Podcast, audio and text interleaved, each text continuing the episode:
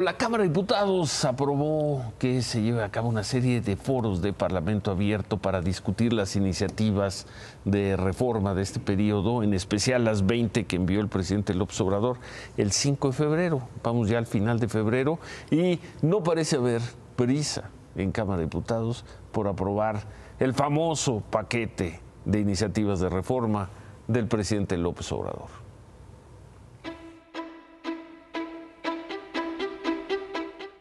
Y al cuarto para las 12, ya casi en el cierre del sexenio de no le muevan ni una coma, en una legislatura a la que solo le restan nueve semanas de sesiones, Morena y sus aliados prometieron escuchar, dialogar e incluir las propuestas de todos para conseguir los votos que las reformas presidenciales necesitan.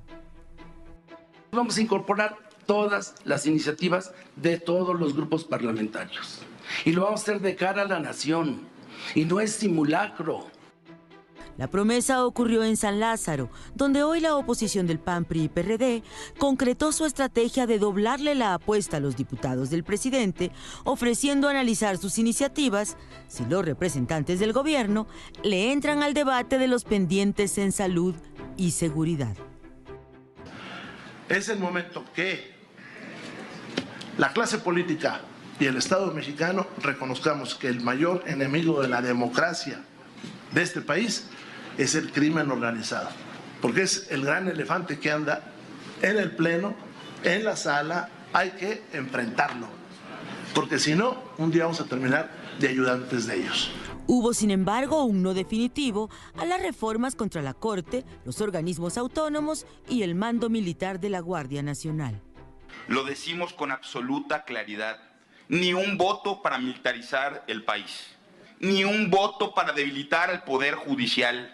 Vamos a defender los órganos constitucionales autónomos, al INE, al INAI. El jefe de los panistas y al frente de la Junta de Coordinación Política defendió este inusual y atípico espacio de civilidad parlamentaria después de cinco años de encontronazos. Nos pagan para dialogar. Pobre país, ya no digamos parlamentos y lo que estamos denostando es el diálogo. Dialogar no es conceder. Pues dialogar es el espacio en donde dejas claro con qué estás dispuesto a avanzar por el país y con qué no.